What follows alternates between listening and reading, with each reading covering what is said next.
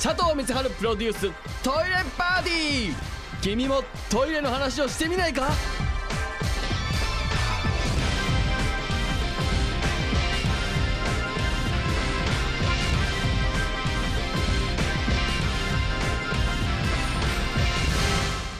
えー今夜もトイレに関する素敵な、えー情報雑学お届けしていきたいと思います。さあ6月15日ということはですねラジオ業界的なレーティングというですねこう結構強めのゲストを呼んでこう数字をこう取りにかかるというですね、えー状況のスペシャルウィークなんつってやってる状況になると思いますけども、えこちらの当番組は、えー丸腰で、えーいきたいと思います。基本的にはあの手ぶらでレーティングに臨むということをね、やってますので、まあちょっと一回ぐらいね、あのーやってみたいなと思ってますよ。やっぱりこの、ね、ラジオっていうところで、地上波でね、僕も勝負してるわけですよ。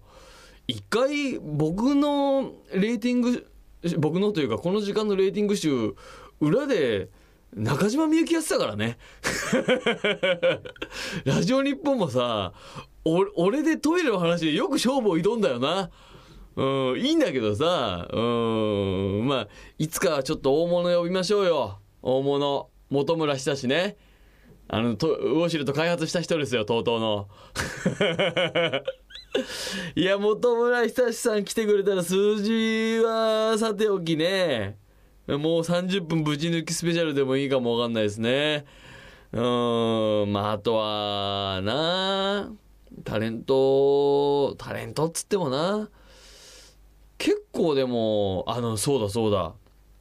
あの、僕、あの、 RAG FAIR の TTRE のあの土屋礼央さんっていうのとダーリンハニーの吉川君っていう2人の鉄道好きの男とイベントを一緒にやってるんですねトイレットとトレインというそのトイレとトレインの、まあ、電車好きとトイレ好きがイベントやるみたいなやってるんですけどあのーそこでね、ついにこの佐藤満春 in 休憩室の話になったんですよ。まあ、なったっていうか俺がしたんだけど、なんかの流れで、あのーこの3人で番組でもやれたらなみたいな。まあまあそんなの、あの、芸人やらミュージシャンやらね、いたらそんな話はどこにでもなるじゃないですか。でね、イベントやるたびにその、まあ、他局なんだけど、その結構関係者とかわーっと来たりとかしてて、本当になんかあるのかなみたいな感じにもなってはいたんだけど、なんかそこで俺さ、いや、俺の悪い癖なんだけど、ポロッと言っちゃったんだよね。あの、あ、俺でやってんすよ、ラジオって言って。したら当然さ、知らないわけよ、この秘密基地のこと。この俺が土曜の深夜3時半にさ、一人でトイレと愚痴を延々喋ってるっていう、この、この空間のこと知らないわけよ。でね、あの、言わ、マジで言わなきゃよかったなと思ったけど、それでなんか、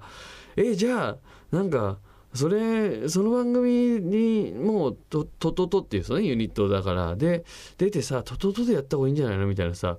おい、そんな、そんな引きがありそうなこと言うんじゃねえよと思ってさ。いや、それ土屋レオが出るって言ったら、そっちの方がいいって、ラジオ日本の人も言い出すだろうと思ってさ、やめろ、言うなよと思って。で、まあ、その会場にラジオ日本の人は当然来てませんから。で、宮川さんも来てなかったからよかったけどね。いいお金なんかなくてもいいからやろうよとか言い出すからさ、やめろやっつってさ、俺の牙城を崩しにかかるわけですよ。もうなんか、あおしゃれな人たちはさ、いい FM でやれよと思って。うん。いや、俺もだから、とととでやるときはもう FM で行きますよ、当然。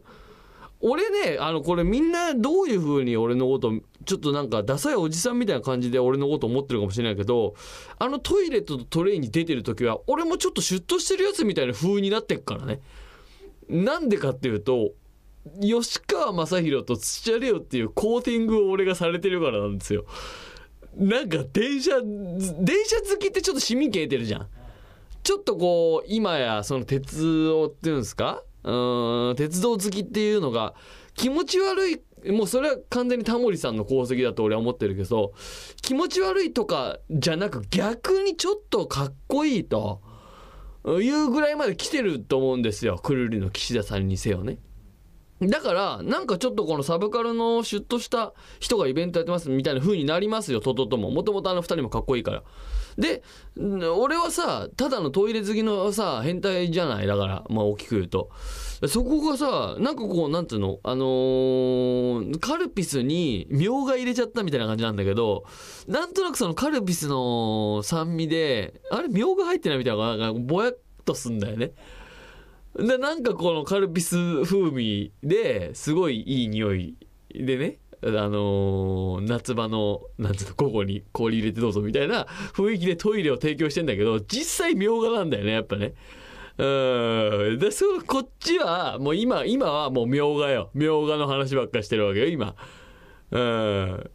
っていうことなんだよね。でさ、ですごい僕はずっとラジオが好きでね。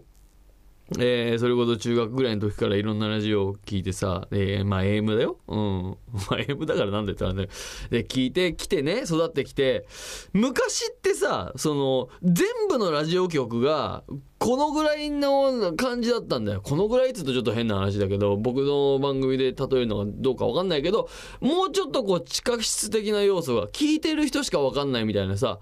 今やだってもう誰が何のラジオで何か言ったって言ってすぐネットニュースになって何とかってなるでしょ。だから聞いてない人も聞いてるふりをするし、情報が回るし、ラジオでこんなこと言ってたってなるし、マジでけど、この番組はなんどんなに俺がどぎついこと言っても何にも火がつかないから 何の炎上もないですよ。でも本来ラジオって多分そういう場所だったと思うしね。あのー、ちょっと聞いてる人がちょっとドキドキするぐらいあれそんなこと言っちゃっていいのかいと。うんするぐらいの感じでよかったんだけどその画像をね僕はあのトトトでこれやってるっていうことでちょっと崩れ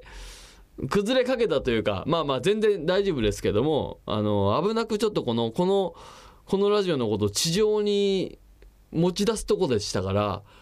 決めましょうね。この佐藤光晴休憩室に関してはあんまりこの話題を地上でしないっていう。みんながこそこそ楽しむっていう番組にしていきたいなと思ってますから。えー、まあね。トイレ業界もいろいろ動きがね、えー、出てきますんで、結構そのトイレが好きだっていうと、なんやかんやね、なんか、そんなに新しいの出ないでしょと言うんですけど、意外とね、そのマイナーチェンジというか、技術革新の波は進んでますので、やっぱ月1ぐらいでショールーム行かないと遅れちゃうんですよね。うん、まあここにねこの番組聞いてくださってる方はね随時僕がトイレ情報はまめに挟み込んでいきますので、えー、問題ないかと思います。まあ、えー、今で言うとですね、えー、まあ一時期時代的にはこうやっぱタンクレストイレのブームが来て、でやっぱりスタイリッシュですし、タンクもないで流す水の量も少ないっていうことで一回ね各社タンクをなくそうという動きになりましたけど今はタンクレスと同じだけの水量だけどタンクがついてるタイプのものっていう風にちょっとなんか全体トリ業が全体がシフトチェンジしたようなイメージがなんとなくありますね。うん。で、やっぱりもうもはや常識となった4リットル、大で4リットル洗浄っていうのがね、うん。たかだか5年前で20リットル流してたのが本当にバカらしいというかね、うん、それだけのことになってきてるんですね。